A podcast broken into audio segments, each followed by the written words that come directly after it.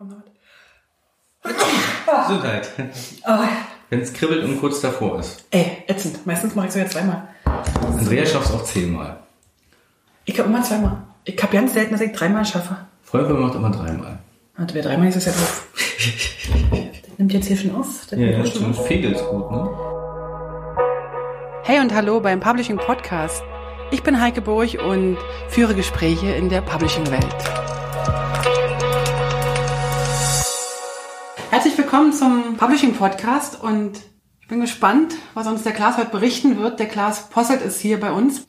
Wir sitzen hier bei uns ganz in Ruhe auf dem, im Wintergarten und gucken auf die sonnige Wiese, nicht auf die, äh, auf die Berge, weil die haben wir hier nicht. Alle denken immer, wenn wir in der Schweiz sind, würden wir nur Berge sehen, aber wir gucken halt eigentlich nur einen wunderschönen Baum, äh, Berg und einen schönen frühlingsblühenden Apfelbaum. Möglicherweise ist der Podcast erst online, wenn der Frühling schon vorbei ist und wir die Äpfel ernten können. Aber das ist egal. Ich glaube, ein Podcast hat den Vorteil, dass man ihn irgendwie immer hören kann. Zumindest der, den wir jetzt haben. Herzlich willkommen, Klaas. Hallo Heike. Klaas, das, die größte Sorge, die ich habe, dass mir, äh, dass, dass der Gegenüber oder der Interviewte, wie auch immer, äh, nichts zu erzählen hat. Und deswegen habe ich ein paar Fragen aufgeschrieben. Die Sorge habe ich bei dir aber jetzt überhaupt nicht. Klaas, kannst du ganz kurz erzählen oder kannst du dich erinnern, wo wir uns kennengelernt haben? Wir haben uns kennengelernt, also in echt, das erste Mal in einem Biergarten in Berlin, in, ich glaube, Schöneberg oder sowas. Mhm. Ähm, das ist, keine Ahnung, wie viele Jahre her? Acht? Sieben? Ach, nein, ich weiß ja. nicht. Ich glaube, es ist jetzt am 24. Juni gewesen. Ach stimmt, du hast es ja auch Ich habe es als Geburtstag in, in die Kalender-App da reingetan, aber ich weiß nicht welches Jahr. Es muss etwa acht oder vielleicht sogar. Ist auf jeden Fall schon lange her, es war äh, sehr gutes Wetter. Mhm. Ich weiß nicht mehr, was ich gegessen habe, aber ich weiß, ich habe an dem Tag habe ich dich kennengelernt, äh, noch den Stefan und den Antonio. Genau, Stefan Mitteldorf und Antonio, der war unser Vierter im Bunde bei Genau. der, in dieser User-Gruppe. Genau, das war das erste Startmeeting. Ja. Und ich glaube, kurz danach ging es auch schon los mit der InDesign User Group, wenn ich mich richtig erinnere. Ja, genau. Wir sind jetzt bei der InDesign User Group Nummer. Äh, morgen ist Nummer 41, glaube ich. Okay. Wenn ihr das Interview hört, wird wahrscheinlich schon äh, die IDO vorbei sein, die 41. Aber das Vielleicht ist wieder egal. 42, 43. Genau, genau. Okay. Und wie war das? Ähm, ich ich habe es ja nicht so oft, dass man sich mit Fachkollegen so absichtlich trifft und dann sagt, oh, was, was passiert denn jetzt, was passiert denn hier? Und ich war relativ entspannt, mal gucken, was da so passiert, welche Ja. komischen Menschen sowas noch machen, weil wir haben uns ja eigentlich getroffen, weil wir gesagt haben, wir würden gerne eine Community gründen. Also Und- komische Menschen, äh, da bleibst du dabei bei dem Wort? Ne, inzwischen natürlich nicht mehr, aber in, ich Wir hatten, meine- wir hatten abgesprochen, dass wir alles Ehrliche sagen. Also ich, ich war so ein bisschen, ähm, ich wusste nicht, was mich erwartet, Mhm. weil ähm, die Verbindung, das habe ich dann auch irgendwie mitgekriegt, die lief ja teilweise über irgendwie einmal Hilf dir selbst Forum, wo irgendwer Ja, genau. gefragt hat und irgendwie hat uns dann zusammengebracht und dann dachte ich mir auch so, ist ja irgendwie eine ganz komische Mischung, man kennt die Leute alle gar nicht und dann trifft man sich und der eine will das eine und der eine will ja auch dasselbe oder ist es das andere. Also von daher, ich habe überhaupt keine Ahnung gehabt, was mich da erwartet, ob da irgendjemand sagt so, ja hier, ich äh, möchte jetzt Geld verdienen und deswegen müssen alle 100 Euro Eintritt bezahlen, wo ich dann gesagt hätte, oh mein Gott, das will ich aber gar nicht. Ja. Und äh, einmal überhaupt dieses, darüber, wo wir zusammengekommen sind, also das war ja letztendlich InDesign als Produkt. Und dann natürlich das Menschliche, weil es gibt ja auch Leute, die arbeiten vielleicht mit denselben Programmen oder derselben Ja. Branche, aber trotzdem sagt man, menschlich bist du vielleicht nicht auf meiner Höhe. Wir können mal zusammenarbeiten, aber alles darüber geht nicht hinaus. Lassen wir mal Es ist sein. interessant, dass das also wahrscheinlich, wenn ich jetzt Stefan fragen würde, dass wir das, glaube ich, alle drei genauso sehen, dass es irgendwie auch menschlich ziemlich schnell, ziemlich gut gepasst hat, oder? Das war schon an dem Tag direkt. Also ich glaube, das haben wir Zu merken.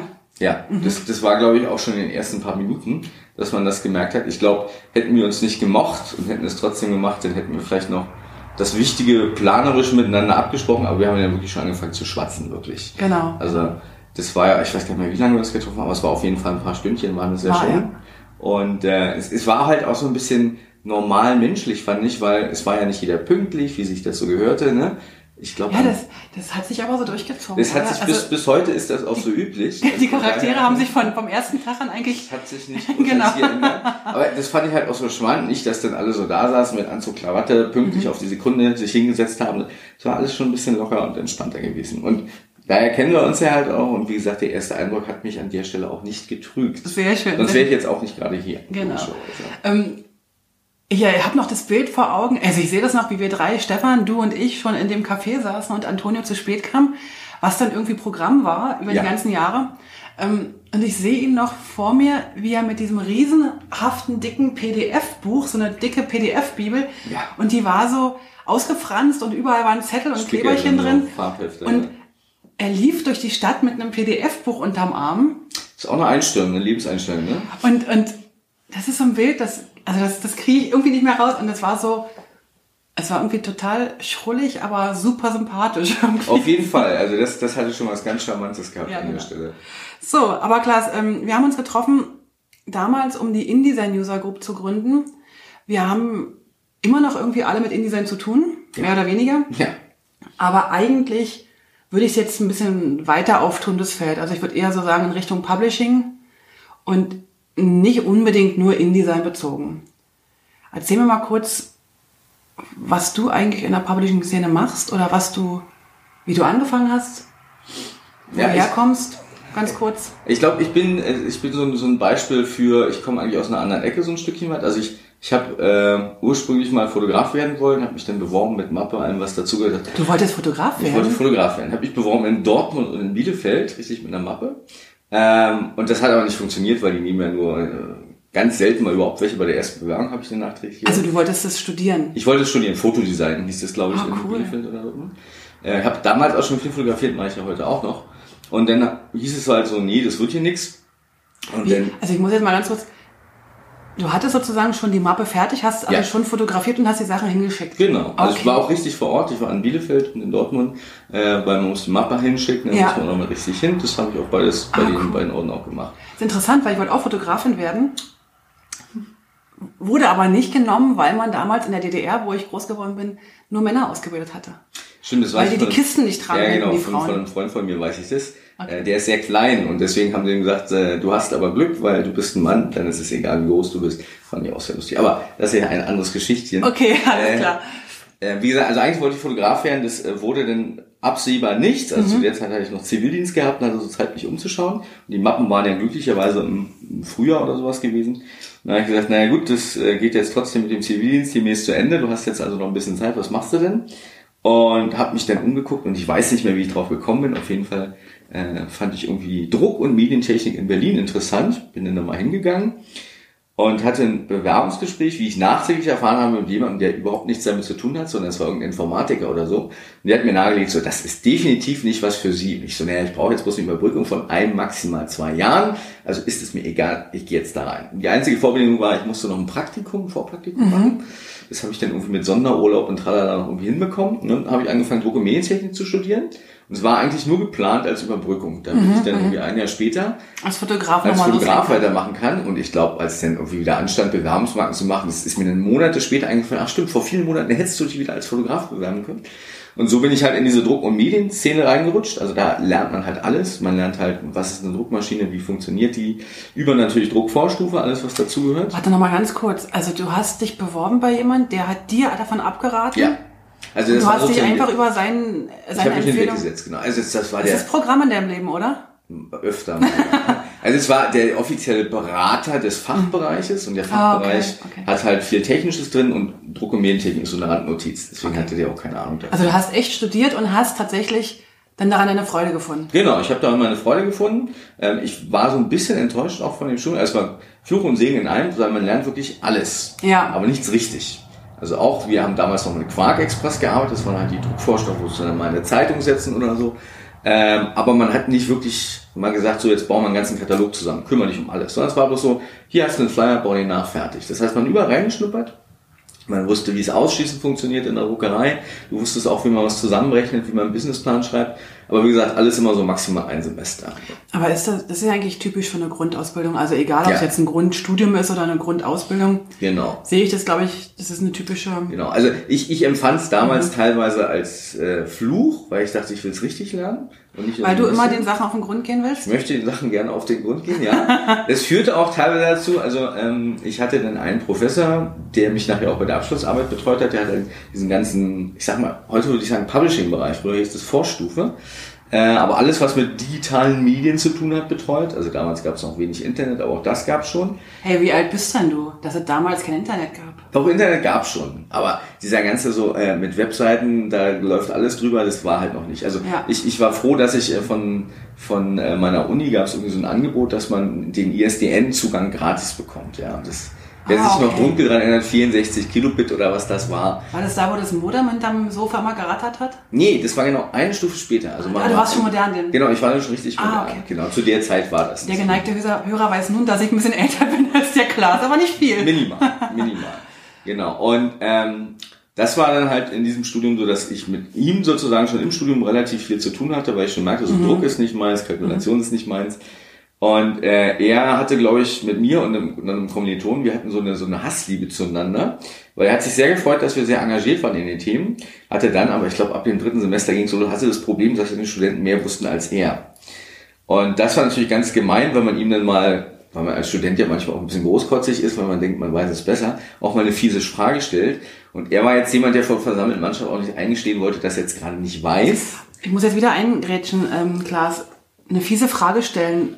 Das blieb aber nicht dabei, dass du das nur als Student gemacht hast. Mm, Ab und zu rutschte mir sowas auch noch mal raus. Also das ist halt so nach, inzwischen bin ich da, glaube ich, kontrollierter und besser. Man sagt mir auch nach, ich weiß ziemlich viel, was auch wieder Ja, Fluch und ja. In einem ist. Äh, Aber das ist auch wieder diese Grundintention, ich will halt alles möglichst genau wissen. Das ist so ein innerer Antrieb. Mhm. So ein bisschen zu wissen, wie es geht, das reicht mir nicht. Ähm, Ich merke das halt auch, ich mache ja auch inzwischen halt Schulung und äh, wenn ich dann Leute habe und sie merken halt so, ach ja, so geht, keine Ahnung, Farbmanagement, das reicht mir. Und wenn ich ihnen sage, so ist eine Datei, jetzt machst du mal was, dann sagt der eine, ach, bei mir ist grün, beim nächsten ist blau, frage ich auch, warum? Und dann sagen sie, ja, keine Ahnung, warum. Und dann finde ich immer so ein bisschen, ach, warum wollt ihr das nicht auch wissen? Das muss doch mal, ne, da hinten hängt ja noch mehr dran, das ist mehr, als du gerade auf dem Monitor siehst. Das sollte man mal ergründen. Und das war damals schon so bei mir. Äh, das war auch diese, diese fiesen Fragen kamen im Fach zum Thema Farbmanagement. Äh, das begleitet mich auch zum Beispiel bis heute. Die fiesen Fragen oder das Farbmanagement? Beides. genau. Und das führte halt auch dazu, dass ich bei dem halt, wie gesagt, dann auch meine Abschlussarbeit geschrieben habe, auch in der Richtung. Was ähm, hast du da reingeschrieben in die Abschlussarbeit? ich habe, und das ist auch so ein Wink bisschen in meine Zukunft gewesen, äh, der hat einen ganz komplizierten Titel, äh, diese Kannst du Abschlussarbeit. dich noch erinnern an den Titel? Nicht mehr genau, er war relativ lang. Man hat mir auch damals geraten, was ein guter Tipp war, den Titel möglichst verklausuliert, blumig, weit fassend zu machen, damit man halt irgendwas schreiben kann. Ah, Ist ja okay. bis heute so.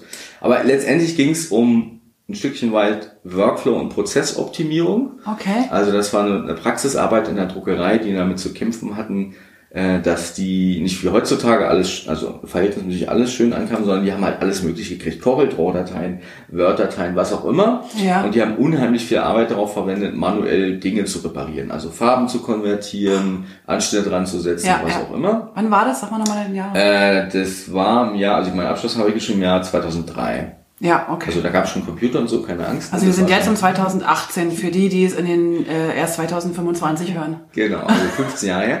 Und äh, da habe ich halt ein, ein Konzept erarbeitet und eine, eine Software aufgesetzt Mhm. und konfiguriert, dass die halt vorne halt letztendlich Müll reinschmeißen und alles, was irgendwie hinzubiegen geht, kommt hinten hingebogen. Und das war deine. Abschlussarbeit? Das war meine Abschlussarbeit, genau. Und die hast du mit Bravour bestanden, nehme ich an. Ich habe sie bestanden, ich weiß nicht mehr, was ich drauf gekriegt habe. Ach, komm jetzt. ke- Keine Komm 1, jetzt. Keine 1,0. Also, Also da man- musst du noch nachreichen. Bei uns muss man dazu Note. sagen, also im Studium war das damals so, dass die Abschlussarbeit irgendwie, keine Ahnung, 20 Prozent von der Endnote ausgemacht hat. Ah, und ja. Und ich war irgendwie eh so im gesicherten Mittelfeld. Also von daher, selbst mit einer 1,0 wäre ich nicht besser geworden. Alles klar, okay. Ich glaube, auf meinem Diplomzeugnis steht gut, aber selbst das ist mir bis heute auch völlig egal.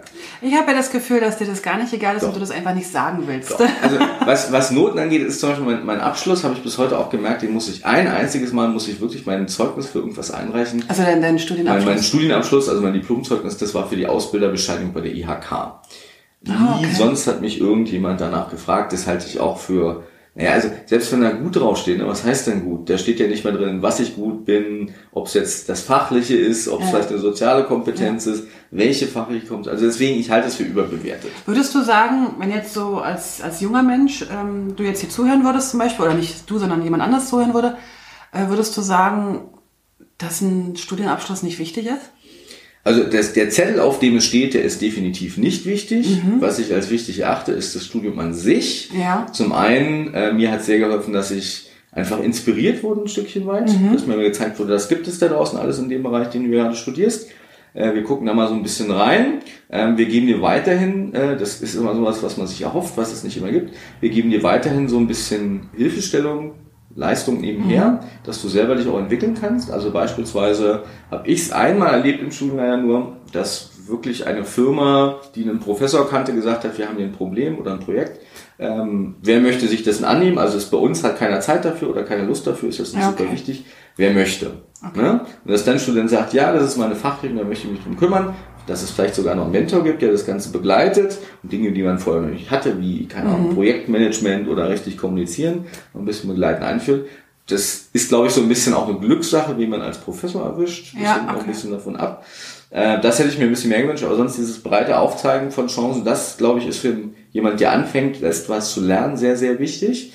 Und Abschlusszeugnis in dem Sinne ist, glaube ich, wichtig, dass man auch lernt, man macht etwas fertig. Man hört nicht bei 75 Prozent auf, sagt so gut, jetzt habe ich 75 Prozent, das reicht. Ja. Weil später nicht nur im Arbeitsleben, sondern auch, glaube ich, in allen anderen Teilen des Lebens, ja, man kann immer bei 75 Prozent aufhören und fängt das nächste an, aber es erschließt sich einem persönlich, glaube ich, auch wesentlich mehr, wenn man mal 100% fertig wenn man mal richtig, ja, wenn genau. man, genau. Also das heißt ja, dass es vielleicht auch eine Version 2.0 von ja, ja. dem auch immer wieder ein Projekt okay. gibt.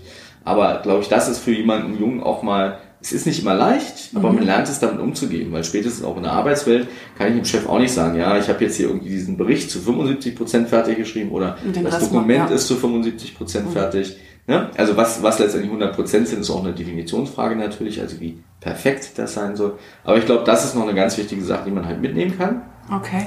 Und äh, ich glaube, man lernt in so einem Studium auch viel mehr über sich selbst, äh, als man über den eigentlichen Fachbereich lernt, weil bei super vielen Sachen... Wenn man reflektieren kann. Man hoffentlich auch reflektieren kann, ja, okay. äh, auch Dinge einschätzen kann, weil fast alles, was man lernt, also was man für die harten Faktenwissen lernt, steht in irgendwelchen Büchern drin. Ich habe das Gefühl, dass du total gerne lernst. Oh ja, das tue ich. Ähm, ich hatte das auch letztens schon im Interview mit der Andrea und wir haben festgestellt, dass uns eins so ein, diese Neugierde. Und ich glaube, da bist du auch so jemand, der so wahnsinnig den Sachen auf den Grund geht. Warum? Warum bist du neugierig? Hm, das ist eine gute Frage. ähm, also bei mir oder muss wie bist du neugierig geworden oder irgendwie? Das ist bei vielen Dingen frage ich mir das im Anschluss auch, wie das passieren konnte. wie das wie okay. das so geschehen wurde. Also wenn ich, wenn ich mich zurückerinnere, ähm, in der Schule beispielsweise war ich schon nicht so der fleißigste. Also ich, ich habe eine Zwillingsschwester, wir waren viele Jahre zusammen in der Schule, auch immer in derselben Klasse oft.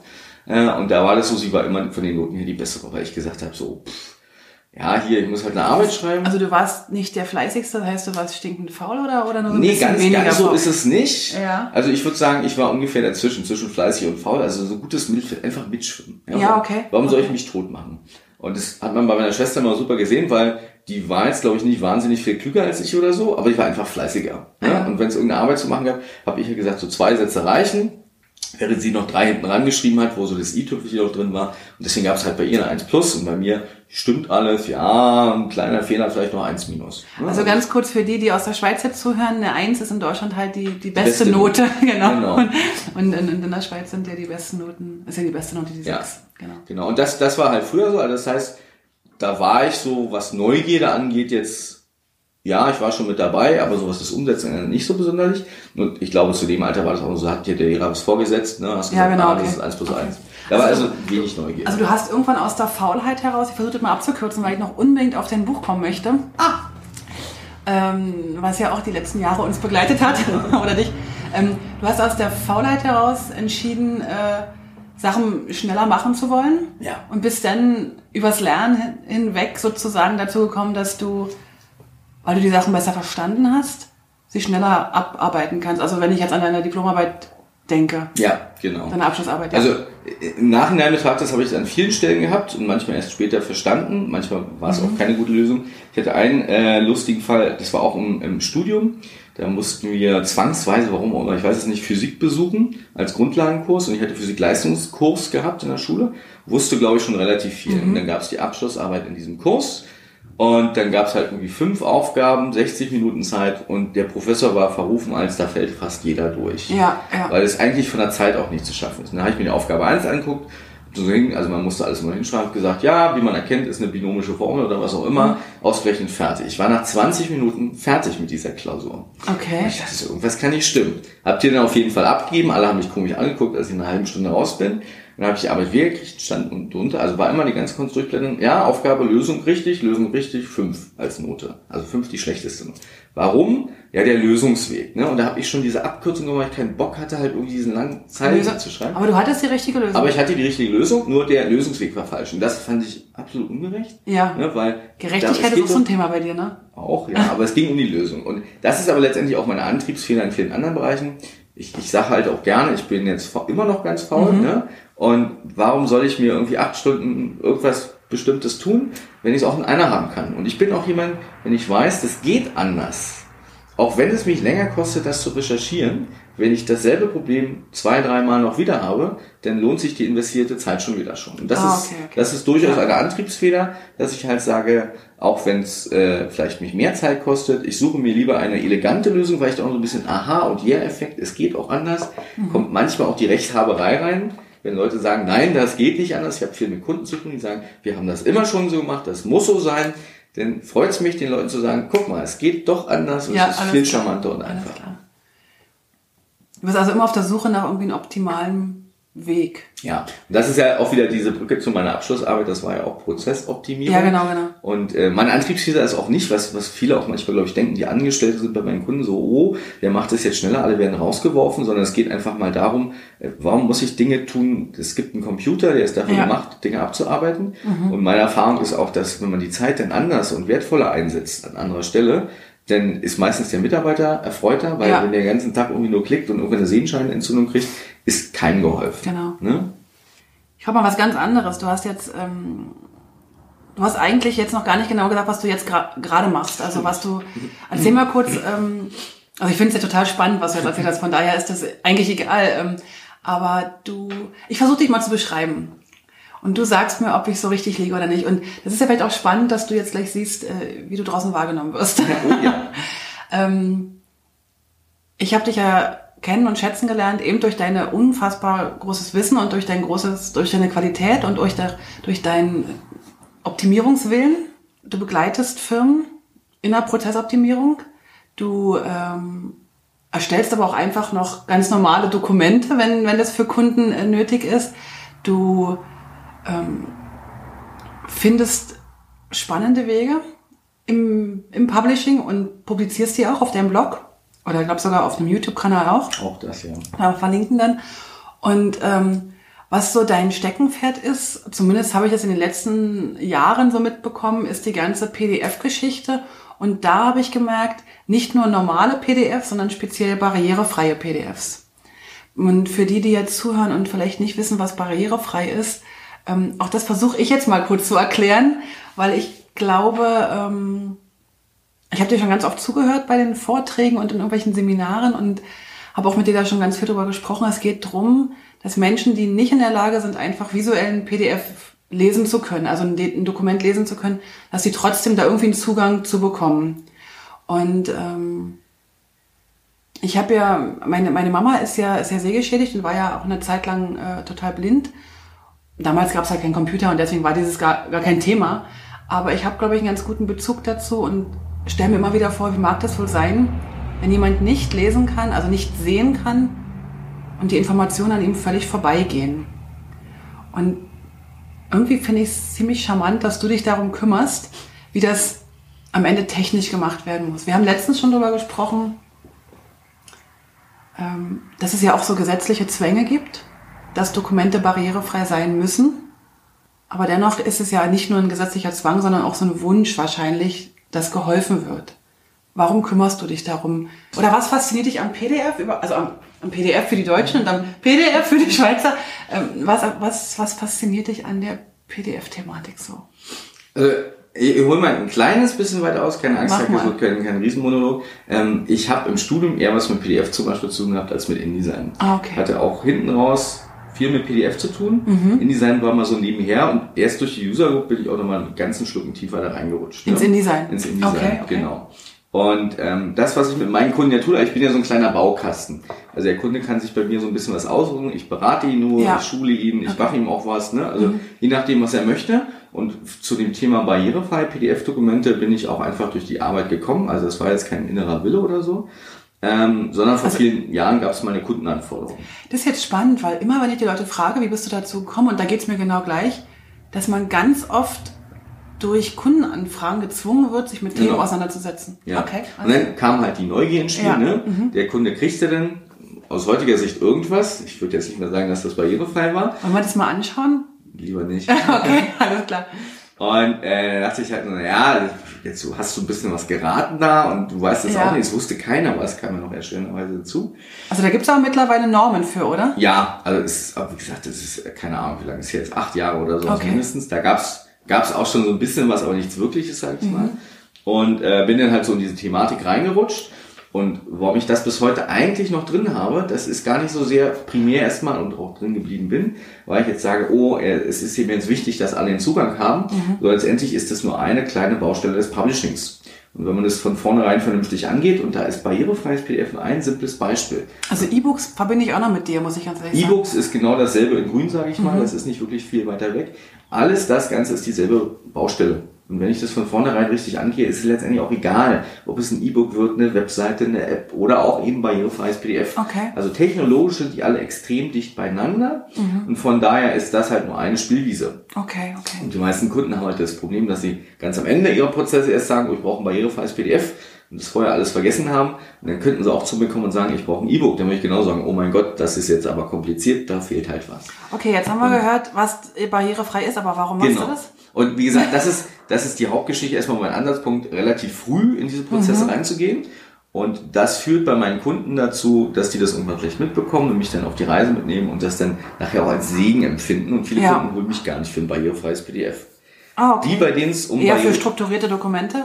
Häufig ist es dann eigentlich sowas von wegen, wir Ja. haben ja ein Problem in der Ja. Dokumentenerstellung und als, ich sag gerne mal Abfallprodukt, auch wenn es abwertend klingt, gibt's dann gratis was obendrauf. Das barrierefreie PDF oder das E-Book oder was auch immer. Was Okay, auch alles immer, klar. völlig Mhm. egal. Okay. So, und das Thema barrierefrei PDF, da bin ich nun doch noch ein bisschen tiefer reingerutscht. Aus verschiedenen Gründen. Ich sitze jetzt auch teilweise in irgendwelchen Gremien und Gruppen, die sich darüber unterhalten, wie es dann mal weitergeht mit dieser ganzen Geschichte. Also du, du, du, du isst zum Frühstück so ein bisschen Postscript-Code-Süppchen. PostScript gibt's ja zum Glück nicht mehr, aber ähm, PDF, da bin ich schon, also ich bin kein Programmierer oder so, muss ich gleich dazu sagen, aber ich verstehe, glaube ich, ganz gut Zusammenhänge. Also Mhm. Aber schon so ein bisschen nerdig, oder? ist schon ein leichter Einstieg. ja. Okay. Also es gibt da auch. aber das braucht äh, man, glaube ich, auch, um sich da rein zu beißen, Es ist oder? empfehlenswert. Ja, also okay. meine Erfahrung ist auch, und das ist glaube ich auch einer meiner Stärken, egal ob es Barrierefreiheit Mhm. angeht oder was anderes, ich kenne halt alle Seiten. Also ich weiß, wie so ein PDF technisch beschaffen sein muss, Mhm. Ja. aber ich kann auch einem Grafiker erklären, was er tun muss, damit das als Konsequenz auch so wird. Ja. Und äh, die Leute, mit denen ich halt auch teilweise zusammensitze, das sind so häufig Leute, die kommen aus der Programmierecke. Ja. Die freuen sich, wenn sie einen tollen Codeschnipsel haben, wenn jeder sagt, Kind, das versteht da draußen kein Mensch, du musst ihm erklären, was er tun muss, damit dieser Codeschnipsel auch wirksam wird. Ja, okay. Da haben die häufig ein Problem mit. Okay. Ne? Und da hast du Freude dran.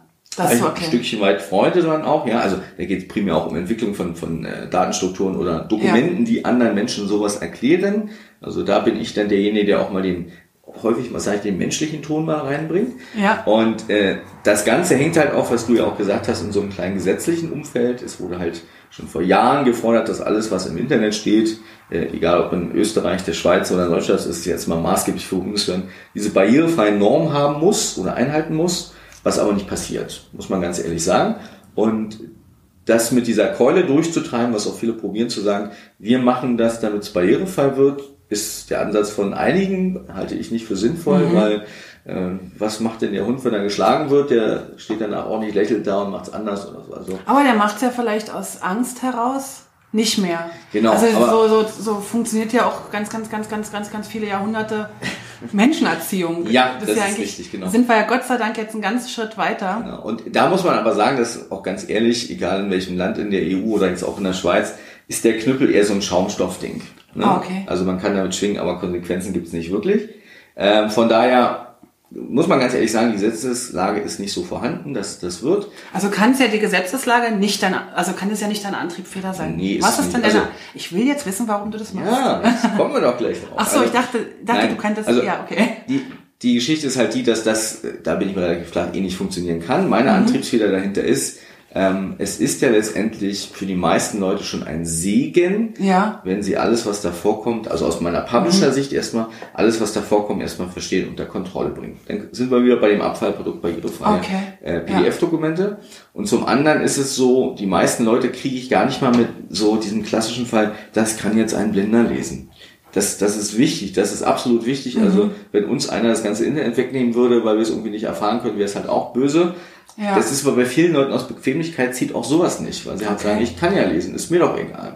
Und äh, die meisten Sachen, die funktionieren, ist dann wirklich, sage ich mal, ich nenne es manchmal sanfter Druck. Ja. Weil, weil Leute dann merken, okay, ein barrierefreies Dokument, das hilft mir nicht nur, dass das der Blinde dann vielleicht Ja. lesen kann, sondern dass es auch auf andere Art und Weise mit tierisch viel Nutzen gibt. Also beispielsweise sind die Sachen Suchmaschinen indizierbar. Das Ja, ist genau. gerade für Wirtschaftsfirmen ex exorbitant wichtiger Faktor. Einen Fall hatte ich auch, ähm, das war so eine Unterstelle von dem Ministerium, die hatten halt wirklich das Problem, dass die die Kapazitäten einfach nicht hatten und dass sie an ihrer täglichen Arbeit gescheitert sind. Das hatte nichts mit Barrierefreiheit zu tun oder so. Das waren halt einfach alltägliche Geschäftsprozesse und dann wurde ihnen oben drauf noch die Barrierefreiheit genagelt. Da haben sie natürlich gesagt, ey, wir kapitulieren. Und das ist, glaube ich, so ein klassischer Kundenfall. Den haben wir uns hingesetzt und haben gesagt, na, wo ist denn das Problem? Und dann waren die schon kurz davor zu sagen, ja, wir geben das jetzt raus an dich. Du musst es jetzt für uns jeden Monat barrierefrei machen. Das ist eine regelmäßig erscheinende Publikation, wo ich auch gesagt habe, will ich nicht, kann ich auch ein Stückchen weit nicht. Und es ist total viel verschwendetes Geld. Also die würden dafür sogar Geld ausgeben und würden sich aber trotzdem noch viel Arbeit ans Bein binden. Und dann sind wir nachher zu der Lösung gekommen, dass wir gesagt haben, die kriegen eine neue InDesign-Dokumentenvorlage, die ein bisschen speziell präpariert Ja, ist für das okay. Barrierefreie. Und die nutzt damit zum Beispiel einfach die Funktion von InDesign effektiv aus. Okay, okay. Also vieles, was ich früher per Hand gemacht habe, ging ja per Automatismus. So ein simples Beispiel, da gab es oft so Hinweise, siehe Tabelle, siehe und das sollte mal kursiv geschrieben werden. Das passierte halt automatisch. Ah, okay. Das heißt, sie haben exorbitant überhaupt ihren Bearbeitungsaufwand reduziert. Die waren eigentlich Fachreferenten, die waren Also- keine Publisher oder so. Also kann man sagen, dass du ähm, eher so der Problemlöser bist? An der Stelle Ja. definitiv. Okay. Wir, ähm, wir hören nebenbei immer die romantische äh, Landschaft um uns herum, wenn die Trecker an uns vorbeifahren, also oder wenn die Katze gerade hier langläuft, ähm, wobei die ziemlich still ist. Okay, du bist also der Problemlöser. Du bist, ähm, da hast du schon Freude dran, ne? Also Ja. du, du hast schon Freude Das ist die dran. Neugierde wieder. Die Neugierde, genau. Ja. Also ich habe das ganz oft und da plaudere ich jetzt so aus dem Nähkästchen. Wir haben so einen kleinen internen Chat mit, äh, ich weiß gar nicht, wie viele Publisher wir, wir mittlerweile in der Gruppe sind. Zehn ungefähr, Zehn ne? etwa. Und ähm, wenn man da eine Frage reinstellt, dann ist es ganz oft so, dass das, also das ist eine Perle. Also wir könnten diesen Slack-Chat, wenn wir jetzt mal die privaten ähm, Späßchen da weglassen würden, könnten wir den als Buch rausgeben und könnten da echt, äh, Millionen das wäre, das wäre ein Hammergeld, was das wäre. Und ähm, wenn ich da eine Frage reinstelle oder auch andere, dann merke ich halt, dass du dir echt super viel Zeit nimmst. Dafür bin ich dir immer unglaublich dankbar. Und aber auch aus deinem unglaublichen Erfahrungsschatz immer irgendwelche Sachen schon mal hattest und die dann berichtest oder sagst, ja, da gibt's halt das und das. Oder, oder auch, was mir auch ganz oft hilft, ist, wenn ich im Kurs bin, im Seminar bin, ich gebe ja halt auch die Seminare und dann, dann kommt halt eine Frage, die ich so in der Art noch nie vorher hatte und müsste dann recherchieren lang. Und dann frage ich halt kurz in die Gruppe und dann kannst du ganz oft auch sagen, da kannst du das lange suchen, das geht aber so nicht, wie du das willst. Und dann kann ich auch dem Kunden sagen, okay, den Weg, den du dir wünschst, der geht mit den Mitteln nicht. Also man kann immer noch einen Weg finden, Ja.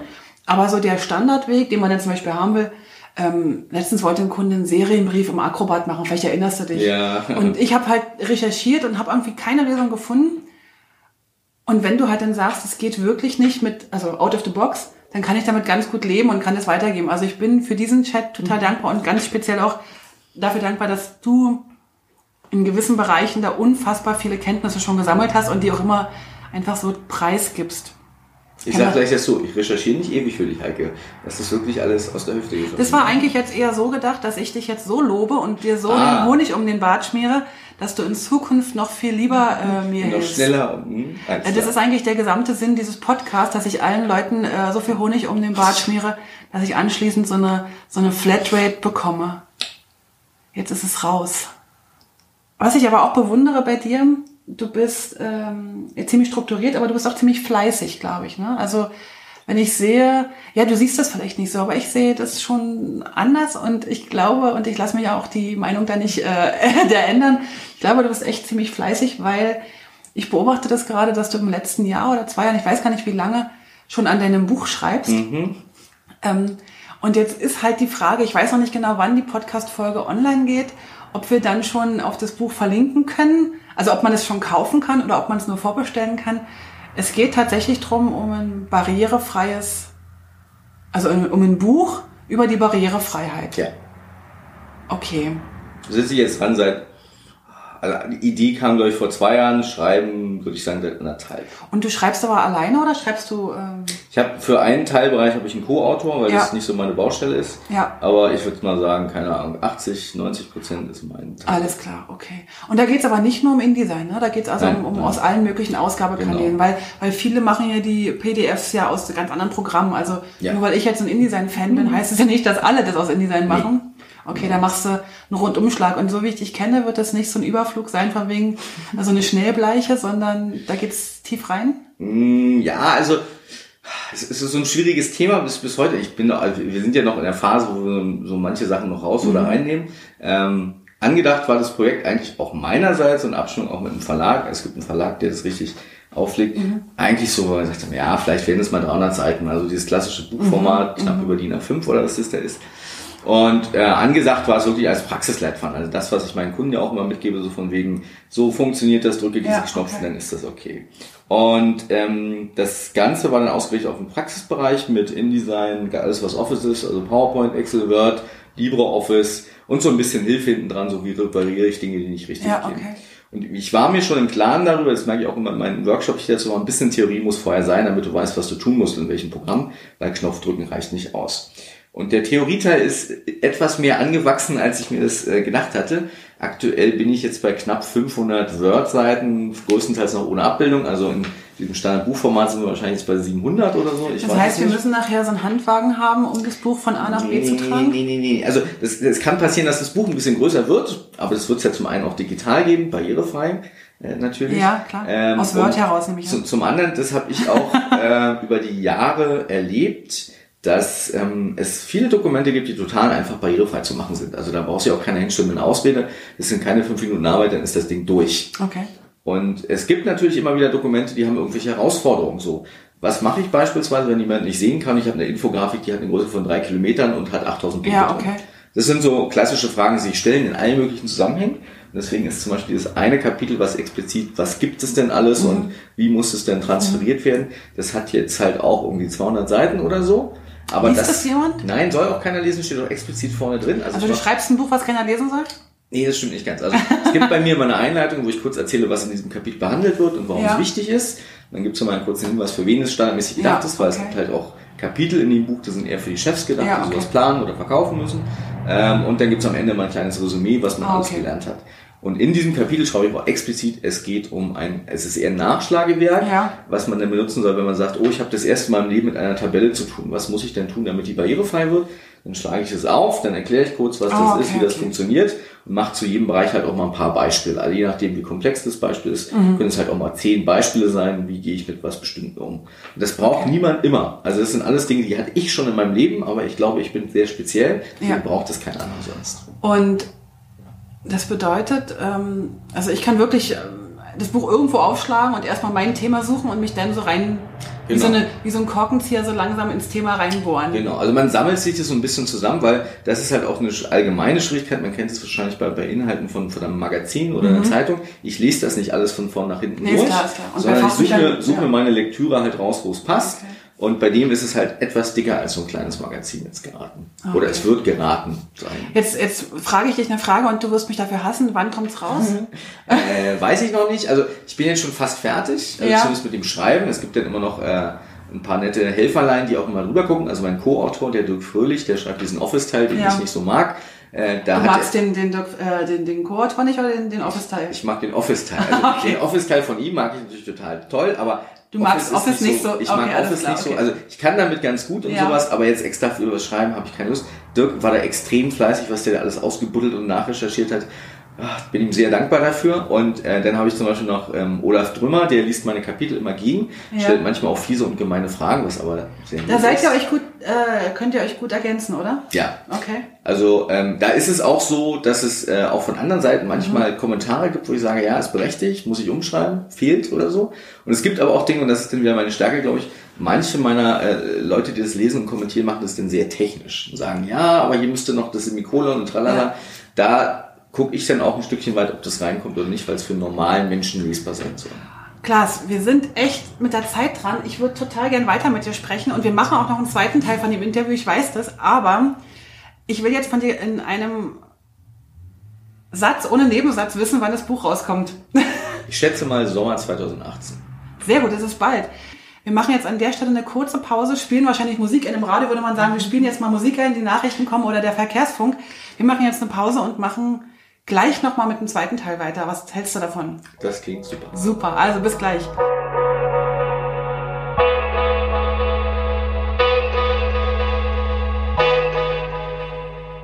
Herzlich willkommen zum Teil 2, würde ich sagen. Zwischen dem ersten Teil, den, der noch vor einer Minute gelaufen ist, und jetzt liegen zwei Wochen, eine Woche, zwei Eine, Wochen, anderthalb Wochen. anderthalb Wochen und 1000 Kilometer. Wenn du, ich flieg das nicht so oft, aber wenn du das sagst, glaube ich. Na, ich habe es ja noch nicht genau gemessen, aber ich denke mal, dass wir etwa 1000 Kilometer entfernt sind, weil wir sitzen jetzt bei Klaas in der Küche in Berlin beim besten Espresso, den ich in Berlin oder in Deutschland getrunken habe. Ähm, ich weiß gar nicht, ob das der Klaas jetzt so toll findet, aber ich kann euch nur sagen, wenn ihr mal einen guten Espresso wollt, geht zum Klaas. oder fragt ihn vielleicht vorher, ich weiß gar nicht. Besser. Ist ja jetzt nicht so öffentlich hier. Schön, dass wir trotzdem nochmal geschafft haben, dass wir den zweiten Teil äh, aufnehmen können. Den ersten Teil mussten wir abbrechen. Warum eigentlich? Der Flug. Der Flug, weil wir, weil wir nach Berlin wollten, genau. Wir machen jetzt weiter. Also kann sein, dass hier ein bisschen anderer Klang ist, macht aber nichts. Die Küche ist trotzdem ganz gemütlich. Wir haben super schönes Wetter draußen und dürfen im, was ist eigentlich, Prenzlberg? Nee, Friesheim. Ist gerade Prenzlauer Berg noch. Ist noch Prenzlauer Berg? Im Prenzlauer Berg in so einem wunderschönen Altbau sitzen. Und ich darf den Klaas weiter Fragen fragen. Legen wir mal kurz los. Du hast dir ges- gesagt vorhin, dass du, oder vor zwei Wochen, oder vor anderthalb Wochen, dass du dein Buch geschrieben hast. Was mich interessiert ist, unabhängig jetzt von dem Buch, sondern von deiner normalen Arbeit, kannst du so den Arbeitsstil beschreiben? Kannst du sagen, worauf du achtest, wenn du, weiß ich, wenn du Sachen vorbereitest, wenn du Seminare vorbereitest, wenn du grafisch, grafische Arbeiten machst? Ja, es hängt ein bisschen davon ab, was ich mache. Ähm, eine Sache, die ich inzwischen auch ganz gut kann, wo ich aber an mir arbeiten musste, ist pünktlich fertig zu sein. Äh, früher als Student habe ich das wirklich immer auf die allerletzte Minute gemacht, auch als Schüler, aber inzwischen neige ich dazu, das doch lieber frühzeitig zu machen. Aber ist es nicht so, dass es, wenn es keine letzte Minute gäbe, Sachen nie fertig würden? Also inzwischen geht's auch anders. Ah, okay. Ähm, aber für jetzt wirklich, weiß ich, wenn ich einen Workshop mache beispielsweise, dann bin ich jemand, der das lieber ein paar Tage vorher fertig hat. Mhm. Und falls dann wirklich noch irgendwas passiert auf meiner Seite, auf Kundenseite, wie auch immer, kann man darauf reagieren. In der letzten Minute ist es meistens immer schwierig. Und sonst, was das allgemeine Arbeiten mit Kunden angeht, also Schulungen ist ja nur ein Teil von dem, was ich mache, alles was so äh, Kundenprojekte beispielsweise Mhm. angeht.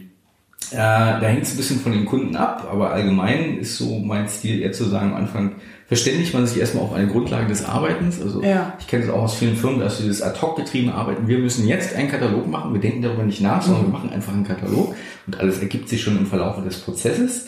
Ähm, und bei dem, was ich tue, da gibt es meistens dann auch mal irgendeine Art von Deadline, Publikationstermin, Ja. ähnliches mehr. Und wenn man während der Termin immer näher rückt, erst anfängt, sich zu verständigen, wie kommuniziere ich miteinander, worum geht's denn hier eigentlich, dann wird's halt oft schwierig. Wie machst du das? Wie, wie fragst du, also, Es gibst, gibt immer gibst, du ein Briefing. ach so, gibst du da irgendwie eine Struktur vor oder? Nein, ich gebe Erfahrung, keine oder? Struktur vor. Das, das meiste ist erfahrungsbasiert, weil es halt auch von Projekt zu Projekt Mhm. anders ist. Also würde ich wahrscheinlich anfangen, mal alles aufzuschreiben, was ich so als Grundfragen habe. Wie so ein Lastenheft oder so. Sowas in der Richtung, ja. Mhm. Da würden die meisten Kunden schon wegrennen, weil das ist auch so meine Erfahrung, so mit Aufschreiben und Dokumentieren, das haben sie alle nicht so. Ähm, und zum anderen ist es halt wirklich extrem kundenabhängig. Mhm. Ne? Hängen zum Beispiel auch noch dritte Parteien damit drin, die irgendwas anderes dazu Mhm. beitragen. Das macht die Sache mal kompliziert. Ähm, deswegen habe ich mir auch angewöhnt, weil es bei den Kunden auch, habe ich das Gefühl, besser ankommt. Ich mache mit ihnen so ein Telefonbriefing oder ein Ja. Webbriefing, je nachdem, was es denn ist. Manchmal auch persönlich. Also ich Mhm. habe viele Kunden, Ach, du redest mit denen noch persönlich? ja, ja, also wenn Sie in Berlin, wenn Sie in Berlin sind, dann äh, treffen wir uns auch mal vor Ort, aber viele von meinen Kunden sitzen gar nicht in Berlin, von daher müssen wir das halt anders machen. Und ähm, ich sage denen meistens auch immer, sie sollen nicht mal eine Stunde dafür Zeit nehmen wenigstens, manchmal sind es auch zwei, hängt halt vom Projekt ab. Ähm, und viele sind dann auch äh, im Nachhinein positiv überrascht, sage ich jetzt mal, Ja. weil wir das teilweise scheinbar auch nicht von anderen Projekten gewohnt sind. Äh, nur meine Erfahrung ist halt, dass wenn man diese grundlegenden Sachen alle vorher schon abgeklärt hat, dann muss man nicht mittendrin diskutieren. Ach so, nee, ich habe es dir per SMS geschickt, ich wollte es auch per WhatsApp Ja, okay, und per. Slack und Ach so, du, du klärst die, die Kommunikationskanäle und solche Sachen. Unter anderem, also klar. Kommunikationskanäle, ähm, wenn es dann gibt, sowas wie Milestones, also Ja. welchen Punkt müssen wir denn erreicht haben, wo wir nochmal gucken müssen, ob es denn Mhm. funktioniert oder nicht. All solche Geschichten. Manche Kunden, da muss man auch das Ganze, wie wird denn abgerechnet, klären, was da immer ein anderer Ja, okay. ist. Aber je nach Kunde ist es halt immer etwas entsprechend anderes. Also du bist, aber du hast schon so für dich so eine, also kannst du von dir behaupten, dass du organisiert bist oder bist du eher so ein, Doch, ich würde schon sagen, ich bin organisiert. Nee, ich bin kein Chaot, ich bin organisiert. Also es passiert mir extrem selten, dass ich zum Beispiel irgendwas vergesse. Ja. Also eine Kundenanfrage oder Okay. irgendwas, woran ich noch denken muss. Ähm, vieles behalte ich auch direkt im Kopf, erstaunlicherweise. Hat ja, vielleicht nur so du bist ja noch jung, ne? Du bist ja, bist ja noch jung. Also, Ich, ich mache das schon länger so, ich glaube, das hält mir noch ein bisschen vor. okay, alles klar. Ähm, und äh, von daher, also ich kriege halt auch mal das Feedback, dass die Leute teilweise erstaunt sind, dass man sich dann auch irgendwie Business, keine Ahnung, äh, nach zwei Tagen schon mal gemeldet hat. Wo Ja. ich dann denke, ja, nach zwei Tagen kann man sich ja mal auf eine Anfrage melden oder so. Äh, es Ist das unüblich, dass man sich so schnell meldet? Also, ähm, Scheinbar ja. Also ähm, ich kriege das gerade bei Workshop-Anfragen Mhm. teilweise, oh, Sie sind ja der Erste, der sich meldet, wo ich dann denke, Mensch, ich habe mir jetzt schon zwei Tage Zeit gelassen. Alles klar. Gerade bei solchen Geschichten, Ja. wenn man, also ich glaube, einige wittern dann teilweise das große Geld, wenn man sagt, große Firma, viele Schulungstage oder so. Aber scheinbar lassen sich dann manche andere halt auch bei solchen Dingen mehr Zeit. Aber gut, das ist, wie gesagt, so eine Geschichte. Halte ich für mich halt auch für wichtig, wenn mir jemand eine Frage stellt, mindestens zu sagen, du, pass auf, ich habe keine Zeit, ich melde mich ja, in zwei also eine ganz normale zuverlässige. Genau. Ja, okay. Aber von daher, ich glaube, ein gewisses Maß an Struktur ist da schon durchaus vorhanden bei mir, ja. Okay. Wo hast denn die gelernt? Äh, ich glaube, so ein bisschen selbst. Learning by doing? Learning by doing, ja. Ähm, manche Sachen habe ich halt auch mit der Zeit gelernt, weil es gibt ja halt auch Phasen, wo es einfach mal zu viel ist. Dann Mhm. äh, habe ich mir irgendwie mal Mechanismen antrainiert, wie man das machen kann. Ja. Ähm, das Bist du da das- EDV gesteuert oder, oder eher so? Äh, inzwischen eigentlich nur noch EDV gesteuert. Also ich nutze zum Beispiel einfach simple Terminkalendereinträge. Sagt mir man so, eigentlich noch EDV? Muss mal jetzt, nee, sagt man glaube ich nicht mehr. jetzt merke ich. Ich bin computergetrieben, könnte man vielleicht heutzutage sagen. Ich weiß es nicht. Also du hast irgendwelche Tools, die du. die Also ich du nutze zum Beispiel meistens meinen Terminkalender, wo ich mir einfach was eintrage, der und der muss noch eine Mail kriegen, die Alles den du anrufen. Ah, okay, cool. Äh, und das sind halt so Sachen, da, falls ich es denn vergesse, dann hätte ich es nochmal als Backup. Mhm. Aber Papier geht bei mir nicht. Ich bin viel zu oft nicht an einer Stelle und äh, würde ich das Buch, wo es drin steht, vergessen oder was auch immer, das funktioniert nicht. Und du machst das dann auf dem Handy oder auf dem Computer? Hast du alles Genau, das synkt sich alles gegenseitig. Das heißt, äh, wenn ich unterwegs einen Einfall habe, ach, du musst morgen mal an das und das denken, dann gibt schnell einen Eintrag und nächsten Tag macht's pling, du wolltest ja noch, du müsstest ja noch ähnliches. Vielleicht sollte man da mal einen Workshop machen. Weil ich glaube nämlich, ähm, also ich bin so ähnlich wie du, muss ich dazu sagen, diese, diese, also ich schreibe auch alles auf und die sind dann noch in Erinnerungen drin. Aber ich glaube, das wäre mal eine Idee, dass wir sowas mal machen könnten für die Elisa User Group. Wie organisiert man sich? Weil ich glaube, das hängt ganz oft, äh, also die haben zum Teil, speziell unsere Grafiker vielleicht, die wir so kennen, die haben echt tolle Ideen. Die sind richtig, richtig gut in dem, was sie richtig gut können, wo sie halt ihre Kernkompetenz haben. Aber vielleicht brauchen die eine oder andere mal eine Unterstützung in einer Es ist meine Erfahrung auch, dass viele Leute Stärken haben, die auf anderen Seiten dann wieder in Schwächen bilden. Ja. Welche Schwächen hast denn du? Schwächen, Schwächen. Ich bin zu pingelig an vielen Stellen, ich bin zu perfektionistisch. Ja. Ähm, das kann. Ist das eine Schwäche? Das ist definitiv, also aus einer gewissen Art und Weise betrachtet, ist es schon eine Schwäche.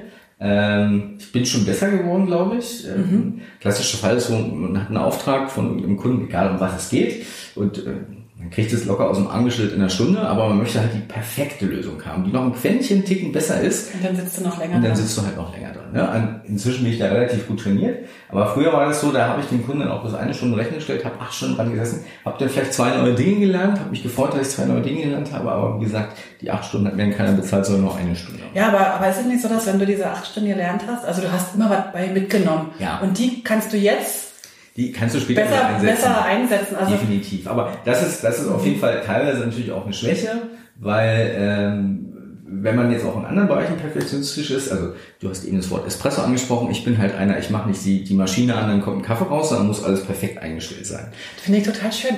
Also ich finde das total schrullig an dir, aber ich finde das total schön, weil ich freue mich echt auf den Espresso bei dir. ähm, ähm, ich glaube, das ist schön, dass Menschen noch an gewissen Dingen so richtig, richtig auf die Qualität achten. Also, es ist auch mein persönlicher Anspruch. Also ähm, ich würde wahrscheinlich auch einen schlechteren Espresso trinken und sagen, ja, schmeckt ganz gut, Mhm. aber wie gesagt, ich möchte das Quäntchen Optimum halt hinten noch rauspassen. Das betrifft den Espresso genauso wie die Arbeit. Deswegen ist es manchmal halt auch eine Schwäche. Also ich, ich sehe es jetzt nicht im normalen Lebenskontext unbedingt als Schwäche, Mhm. weil man lernt halt was und man hat einen Ticken besseren Espresso, man hat Spaß und Freude dran. Aber im beruflichen Kontext kann sowas dann durchaus auch mal als Ja. Schwäche gelten. Und jetzt, jetzt ist ja klar, also der ist ja Klassiker ist ja, was sehen Sie als Ihre Schwäche an? Und dann sagst du so Perfektionismus. Wo wir aber eigentlich alle sagen, cool, dass er so perfektionistisch ist. Jetzt will ich eine richtige Schwäche hören. Richtig, Schwäche. So richtig, komm Klaas, einmal, wir können es auch rausschneiden vielleicht. Mal Wir können es vielleicht auch Komm, irgendwas, was dich voll nervt an dir selber. an mir selber nervt. Oder so, Es- du kannst ja überlegen, was andere über dich sagen könnten. Also es ist, ja, das ist auch noch, also äh, andere sagen, äh, zumindest wurde mir das auch aus der Familie öfter nahegelegt, äh, auf den ersten Eindruck wirklich öfter mal arrogant.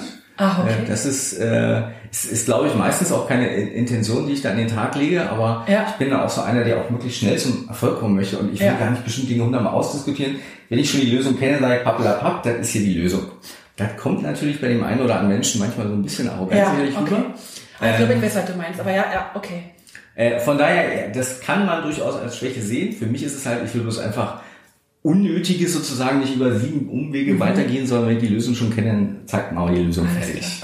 Ja, also das ist zum Beispiel auch so ein Geschichte. Aber ich bleibe dabei perfektionistisch zum Beispiel im Kontext von meinem Buch. Ich wäre mit dem Buch schon 100 Jahre fertig, wäre ich nicht so perfektionistisch. Ja. Und derzeit könnte ich jetzt lieber nochmal an der Kaffeemaschine drehen und den Espresso noch einen Ticken perfekter machen.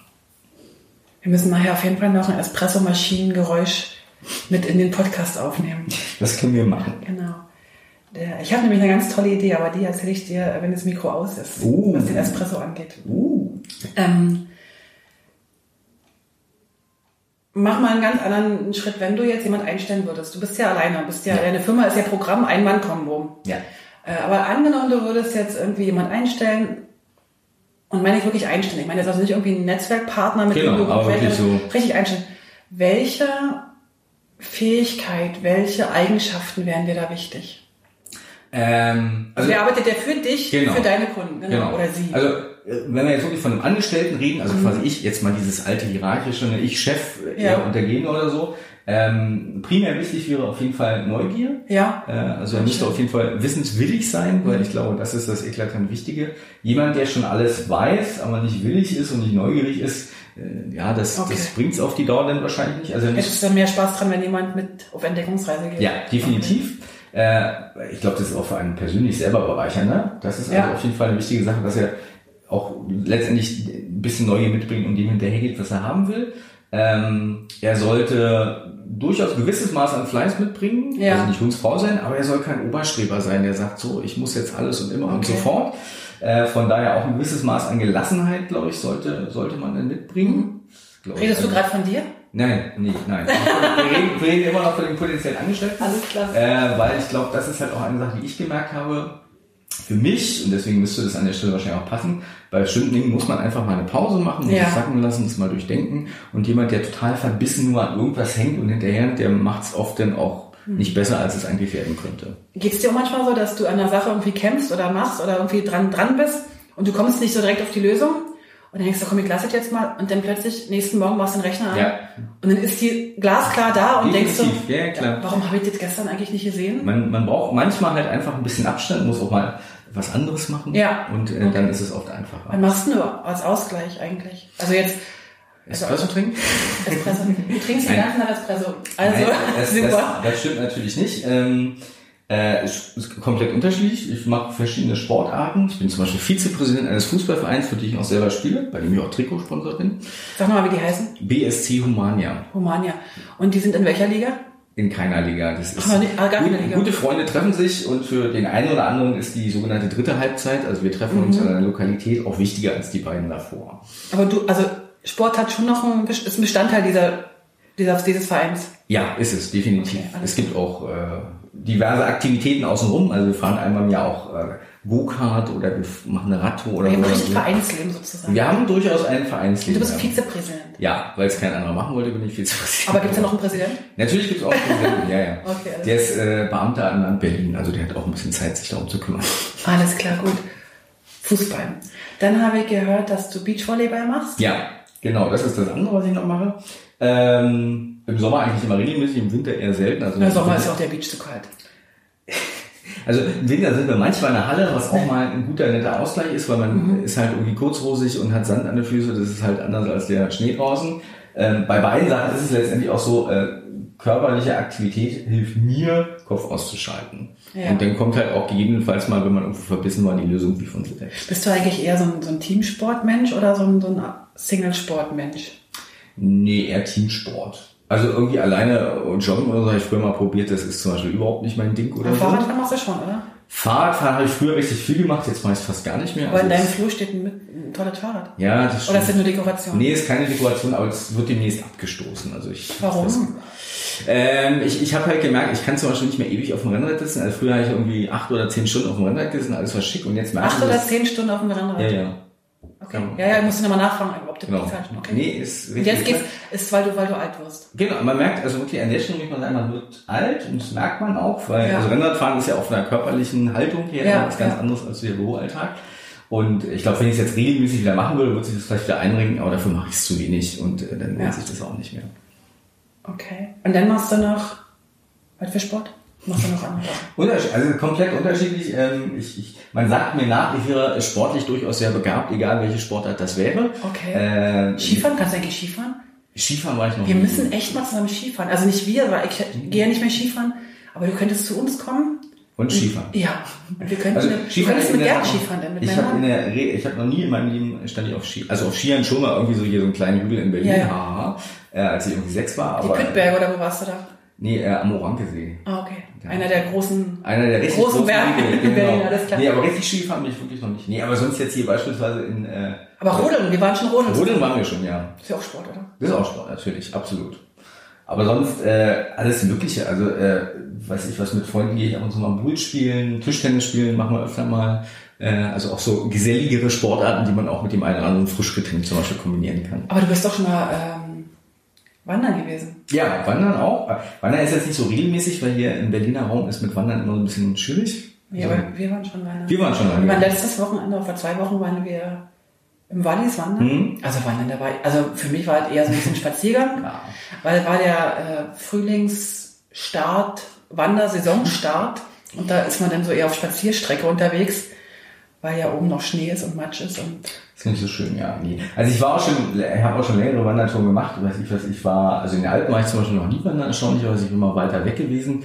Irgendwie in Mittelamerika war ich schon wandern, und Ja. in den Vereinigten Staaten war ich schon wandern, und wo war ich noch überall? Also La Réunion. La Réunion war ich Genau, auch mal auf den höchsten Berg des Indischen Ozeans gekrabbelt. wie hoch ist denn der? 3000 ein bisschen. Da bist du hoch. Ja, ja. Ohne dass du höhenmäßig Angst, äh, Quatsch, Angst, äh, höhenmäßig Kopfschmerzen so. alles gut gewesen. Alles klar. Ja. Cool. Also, Und dann darf man nicht vergessen, wir machen ja unser jährliches äh, Pupi-Wandern. Wir dürfen jetzt, glaube ich, nicht Pupi sagen, weil unser Mitwanderer, der Rainer, der mag Pupi nicht. Rainer, falls du jetzt hörst, es könnte sein, dass was rausschneidet, es könnte sein, dass es drin bleibt. Wir machen ein Publishing-Pilgern-Wandern immer schon seit, weißt du eigentlich, wie viele Jahre wir schon wandern? um sechs Jahre. Warte mal, wir lassen uns mal überlegen. Wir waren im Elbsandsteingebirge, Ja.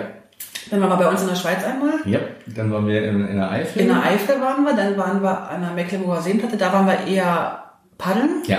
weil stimmt. da ist Wandern irgendwie so ein bisschen unsexy. Genau. Und dann waren wir in Cuxhaven Stimmt, ja. und jetzt gehen wir in Herz. Genau, ist jetzt das sechste Jahr. Wenn mich alles täuscht. Da wandern wir wieder. Freue mich schon total. Das sind zwei Wochen. Stimmt, ja. Freut mich wahnsinnig auf dem Brocken. Ich werde mir wahrscheinlich noch so ein Kostüm besorgen. Vielleicht brauche ich es aber nicht. Für die Brockenhexe. Man muss ja angemessen sich da ankleiden. Muss man. Gut, was ziehe ich an? Ich werde recherchieren, was Männer anziehen. Auf jeden Fall habe ich auch gehört, dass es dort den Schierker Feuerstein gibt. Ja. Das ist ein sehr schöner, Kreu also ein leckerer Kräuterschnaps. Wir schauen mal, äh, was der so mit uns macht. Um jetzt nicht völlig abzuschweifen vom Fach, wollte ich dich noch fragen. Ähm, also ich bin ja viel in großen Verlagen, ich bin viel in Agenturen unterwegs, bin auch viel, also in der Branche unterwegs, auf Konferenzen und so weiter. Und ich höre so ein, so ein Grundjammern eigentlich. Ja. Ja, und ähm, ich bin ja so jemand, also ich, ich bin ja so gar nicht so begeistert von diesem Jammern, weil ich nicht verstehe, warum man die ganze Zeit jammern kann. Also meistens jammern ja auch die, die denen es eigentlich recht gut geht, finde ich. Also wenn ich das jetzt von mir aus betrachte, ich bin vielleicht nicht objektiv, aber ich denke, wenn es mir so ginge wie denen, dann bestünde eigentlich kein Grund zu jammern. Warum wird so viel in dieser Branche gejammert? Klaas, du musst mir jetzt die Antwort geben. Ähm, Also das ist eine Antwort, die gebe ich oft und viel, aber ich glaube, an der Stelle passt es auch mal wieder, weil man es kann. Ne? Also viele so, Leute ja. jammern, glaube ich. Also die meisten Leute sind sich ja erstmal ihrer persönlichen Lage nicht so sehr bewusst, zumindest nicht in Reflexion zu anderen Menschen. Also man könnte ja immer sagen, Im Vergleich äh, jetzt. Genau, die, die Leute, die irgendwie, keine Ahnung, in Asien in der Textilfabrik arbeiten, denen geht's ja viel schlechter. Ne? Das jetzt mal ganz weit weg, aber von der Relation her, mir geht's schlecht, ich muss jammern. Das ist natürlich immer so eine Sache, warum jammer ich? Ist das eine kulturelle Frage, Das dass hier so viel gejammert wird? Also ich glaube, ich, ich habe so ein bisschen den Eindruck, also ich kenne auch Leute aus anderen Ländern, es ist eher schon etwas Deutsches, was gemacht wird. Also zum Beispiel, ich kenne auch ein paar Franzosen, da wird nicht so sehr gejammert, die trinken dann lieber ein schönes Weinchen und Ja. sagen, die Welt ist schön. Äh, in Deutschland ist es halt oft so, dass äh, viel am Alten gehangen wird. Ja. Ähm, das haben wir doch immer schon so gemacht, ist dann halt auch gerade bei uns im publizistischen Bereich eine große Hürde, sich auch mal neuen Dingen zuzuwenden. Also wenn ich es mir angucke, wenn irgendwelche Leute Printmagazine bauen oder was auch immer, zu sagen, okay, warum liest die keiner mehr, wäre jetzt eine logische Frage, wie erreiche ich meine Kunden, Ja. dass sie trotzdem bei mir bleiben. Das ist natürlich dann schwierig, wenn ich sage, aber es war doch früher so gut. Dann verschließe ich mir ja durchaus ein Stückchen meist dem, naja, wo geht's denn jetzt hin? Wo ist Ja, denn die okay. Reise? Wo muss ich hin? Und ähm, das ist, glaube ich, eine Schwierigkeit, die ja auch was mit den, also gerade bei größeren Firmen, was mit der internen Philosophie zu tun hat. Ähm, das Hast du das Gefühl, dass in größeren Firmen mehr gejammert wird als in Ein-Mann-Unternehmen? Ein Frau Mm, es wird anders gejammert. Äh, ist, ist so meine Erfahrung. Mhm. Ähm, also die, die Einzelkämpfer, die, die jammern häufig, also eine Sache, die ich in den letzten Jahren oft gehört habe, ach, dieses äh, Abo-Modell von Adobe, das ist so böse, ne? Warum machen die sowas? Ich möchte Ist wieder böse? wechseln.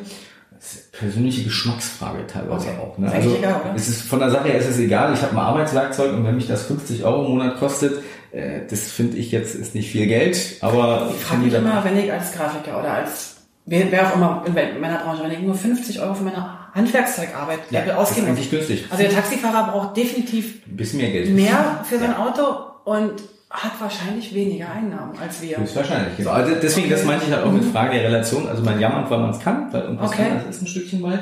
Ähm, das ist auch, ich, ich merke es zum Beispiel bei, gerade bei Grafikern merke ich es häufig auch, dass die halt auch teilweise jammern, wie es wie es ihnen vor die Füße fällt, sage ich mal. Und dann gucke ich mir halt an, wie arbeitest du eigentlich? Ja. Das fängt halt damit an, dass ihre Arbeitseinstellung so ist, dass sie halt sagen, so ich mache nur das, was ich schon immer gemacht habe. Mhm. Was Neues möchte ich überhaupt nicht lernen. Und dann jammern sie aber gleichzeitig, dass die Kunden weggehen. Das ist natürlich auch so eine Geschichte, wo ich sage, na gut, wenn die Kunden was anderes wollen und du willst es nicht anbieten, dann musst du es nicht wundern. Fehlt da so ein bisschen die Reflexion? Also so, Glaube ich, ein Stückchen weit. haben wir haben wir gar nicht gelernt zu reflektieren? Das, glaube ich, ist durchaus der Fall, ja. Ja. Also an vielen Stellen. Genau. Also Einzelkämpfer sind aber noch was anderes. Also gibt es ganz unterschiedliche Facetten. Es gibt auch welche, die sind da sehr proaktiv an der Stelle. Äh, in Firmen ist das, was ich häufig mitkriege, da ist es halt die Schwierigkeit, dass, wenn es eine sehr große Firma ist, alle gemeinsam sozusagen im Niveau voranzubringen und auch Leute, die irgendwo mittendrin sitzen und vielleicht an wichtigen Positionen Ja. das Ganze ein bisschen ausbremsen, dafür zu sorgen, dass solche Bremseffekte quasi nicht zum Tragen kommen können. Das ist halt, hat nichts mit unserer Branche zu tun. Ich glaube, das ist eine Aufgabe, die gibt es in jeder Branche. Und das ist eher so die Frage, wie man denn vielleicht als Vorgesetzter oder als Mitarbeiter philosophisch da ein bisschen elegant agiert, um das ein bisschen auf die richtige Linie zu bringen. Wenn wir selber nicht mehr jammern, meinst du, uns kommen weniger Jammerer entgegen oder, oder glaubst du, also ich versuche ja so ein bisschen strahlend durch die Welt zu gehen, Das merke ich. in der Hoffnung, dass ich, anst- dass ich ansteckend bin, so. Ja. Also, weil ich finde, dieses Jammern, also das ist auch Hilfe, nee. Äh, also äh, da fällt mir jetzt zum Beispiel die EDUC ein, äh, als äh, Nutzergruppe, die sich ja regelmäßig trifft. Äh, da ist mein Eindruck, wir machen das ja schon ein paar Jährchen miteinander, dass bei vielen Leuten zumindest die Grundstimmung besser geworden ist. Einfach weil sie halt auch mal sehen, ach, das gibt's da draußen in der freien Welt. Ja. Ähm, es muss ja nicht unbedingt heißen, dass die das jetzt genauso machen oder so. Es ist ja auch nur ein reger Gedankenaustausch. Aber ich habe so den Eindruck, das animiert auch Leute, selber für sich was zu tun. Ne? Also es ist jetzt nur, nur ein, eine mögliche Art, sozusagen miteinander in Kontakt zu kommen. Da gibt es einen Denkanstoß und entwickelt man sich weiter und Ja. sitzt nicht zu Hause auf dem Sofa und sagt, ach, die Welt ist blöd. Ne? das ist schön. jetzt ja, das ist schön. Also ich merke, das habe ich auch gemerkt in der EDUC, wir haben eine ganz andere, ich glaube nicht, dass die äh, Besucher sich geändert, also dass, dass die Besucher immer wieder andere Besucher da sind. Ich glaube nämlich, dass die Besucher mit uns sich entwickelt haben, also mit uns sozusagen gemerkt haben, wenn du die Sache alle nicht ganz so schlecht siehst, dreht sich die Welt trotzdem weiter und wir werden vielleicht sogar bessere Aufträge haben und vielleicht auch glücklichere Kunden oder, oder wiederkehrende Kunden oder Genau, es, es hängt ja auch von einem selber natürlich ein bisschen ab, also so vom Gemüt.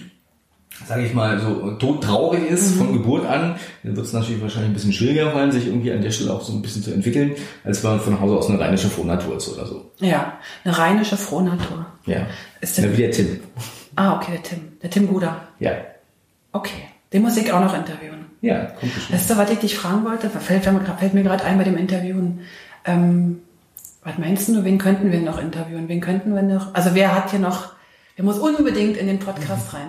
Wer unbedingt Sag mir mal so. Also wahrscheinlich wird es nicht vollständig sein, aber wer fällt dir so ein? Ähm, also auf jeden Fall Tim Guder, habe ich ja gerade schon genannt. Ja. Äh, der sollte dabei sein. Das ist auch jemand, der sehr umtriebig ist.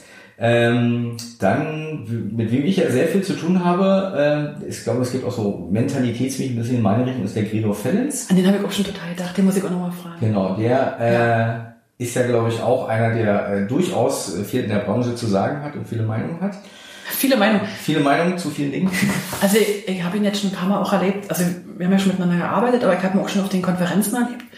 Und ich finde auch, dass der eine ganz fantastische Art hat, die Dinge zu sehen und auch Ja. zu benennen. Ist auch sehr entspannt bei vielen Dingen. Ähm, auch ich habe ja schon viele Projekte mit ihm so gemacht. Er ist dann auch äh, häufig eine sehr entspannende Komponente. Also auch Gregor Fellens, ganz kurz, ist jemand, der die, der der Skripter, einer der Skripter ist in Deutschland, oder? Genau.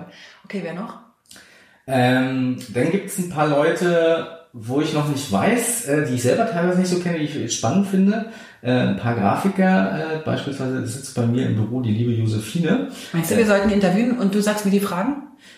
Das wäre auch eine Möglichkeit, ja. Aber auf jeden Fall, man, man, man läuft ja ab und zu mal an Leuten vorbei, mit denen man, also Josephine, muss ich dazu sagen, die ist jetzt bei mir, im, ich bin in der Bürogemeinschaft, die ist bei uns jetzt drin seit, ich glaube, zwei Monaten oder so. Wir sind beide nicht immer da, deswegen manchmal treffen wir uns, gehen zusammen Mittagessen, klönen ein bisschen miteinander. Sie ist halt eine Grafikerin, ne, und äh, sie hat auch schon irgendwie jetzt von mir den Monitor kalibriert bekommen und weiß der Geier was nicht alles. Äh, und natürlich haben wir so ein bisschen geschnackt und ich glaube, sie ist halt auch eine, die zum Beispiel auch so eine etwas positivere Art hat, die auch, auch mal durchaus über ihre Kunden, mit ihren Kunden teilweise auch über bestimmte Dinge, äh, nicht jetzt unbedingt lästert, so im negativen Sinne, sondern ein bisschen so, ah ja, hm, okay, alles klar. Äh, und ich glaube, da gibt's immer wieder Leute, die einem begegnen im Leben, die irgendwie kurz über die Füße laufen oder länger auch, äh, wo man dann sagt, so ja, das ist durchaus eine interessante Geschichte. Äh, und Josephine wäre jetzt zum Beispiel jemand, der jetzt äh, nicht so sehr zu dem Gregor Fellens passen würde, der sehr technisch ist, sondern Ja. sie ist jetzt zum Beispiel eine echte Grafikerin. Schön.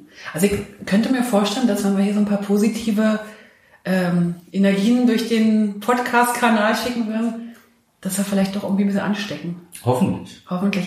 Pass auf, das hört sich jetzt eigentlich total gut an und ich habe jetzt noch ein paar Fragen aufgeschrieben, aber eine Frage stelle ich dir noch und dann wäre das vielleicht, glaube ich, auch rund. Wenn du so auf die letzten 150 Jahre deines Lebens zurückblickst, oder wie alt bist du eigentlich? Ach, äh, 39. Huh. 39, ja. Dann bist du ja doch ähm, na, so ein bisschen jünger als ich. Kleines bisschen. Nur ein bisschen. Ähm, wenn du jetzt mal zurückguckst, also jetzt aufs Leben, aber auch auf, auf die Branche, auf deine Arbeit, wofür bist du am meisten dankbar? Oder gibt es mehrere Dinge, für die du dankbar bist? Ähm, so, so unterschiedliche Sachen, für die man dankbar sein kann oder sollte im Allgemeinen und äh, ich auch im Speziellen bin. Äh, das eine ist beispielsweise das, was mir sozusagen irgendwann mal an Kollegen begegnet ist, äh, über die man, glaube ich, einmal fachlich sehr viel Input bekommt und weiterkommt, die einem auch vor allen Dingen helfen zu reflektieren. Also man stellt, steckt ja selber gerne in so einen Moostopf, das ist auf jeden Fall so eine Geschichte.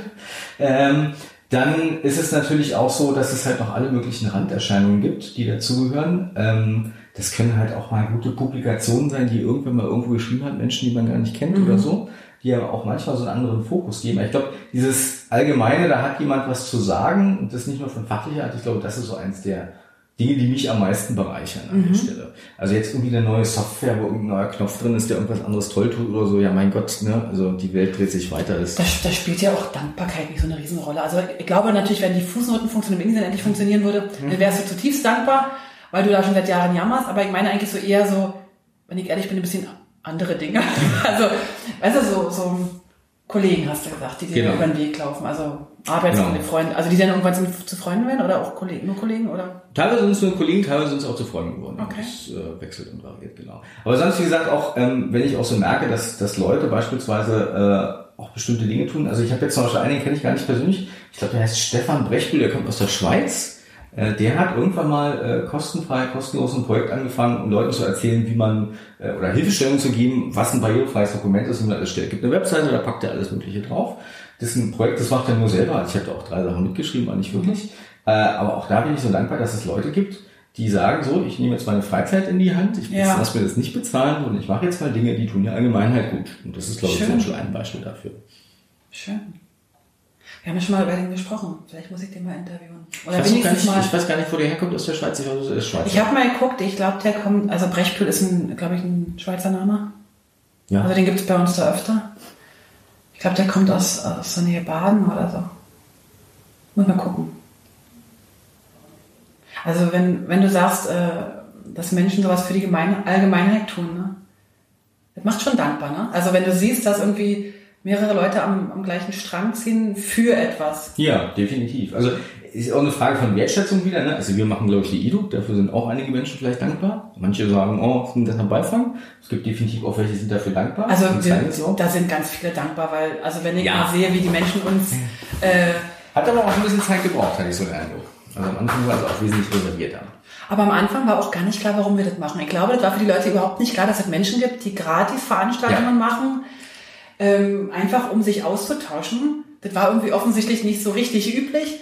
Und jetzt merken sie, dass wir uns wirklich austauschen und dass wir dadurch aber auch, wir lernen dadurch auch, wir lernen tolle Referenten kennen, wir lernen tolle Projekte kennen. Wir sind dadurch eigentlich so ein bisschen in die Wandergruppe, Ja. hat sich so entwickelt. In der Gruppe kam auch Äh. Und wir haben auch mittlerweile auch gute, also wir haben tatsächlich durch die IDUC ja auch Projekte, also Kunden Ja. generiert. Nicht zu vergessen, dass der eine oder andere seinen Partner oder seine Partnerin darüber gefunden hat. Echt wer? Weiß ich jetzt nicht genau. Ähm, ist ja, jetzt- spielt ja auch gar keine Rolle. Ähm, wir wollen ja Andrea auch nicht namentlich nennen. Andrea hat mich gegoogelt. Die hat dich gegoogelt. Ja, sie kam dann auch mal zur EDUC.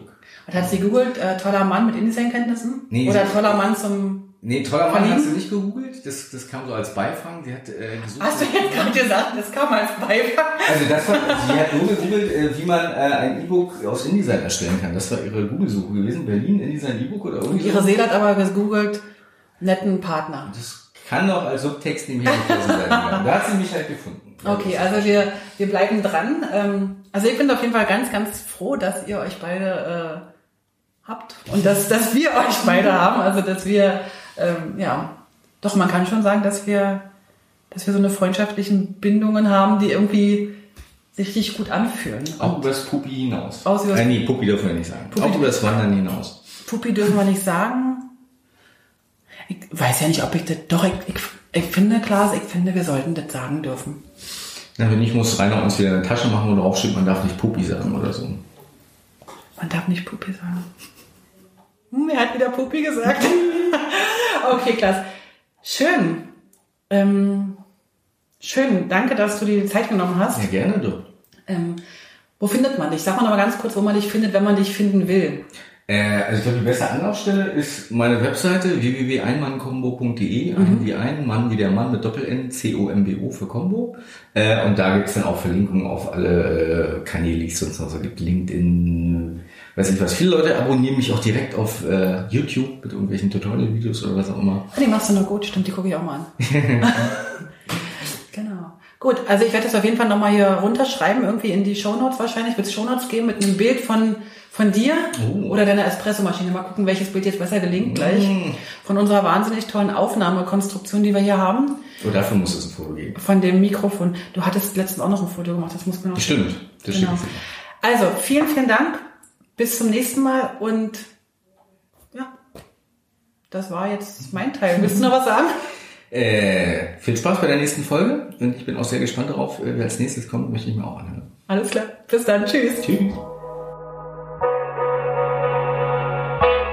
Vielen Dank fürs Dabeisein. Für Infos zum Podcast schau doch mal auf publishingpodcast.com vorbei. Dort findest du alles zu den einzelnen Episoden, alle Links, alle Bilder und auch die Kontaktmöglichkeiten zu meinen Gästen und natürlich auch zu mir.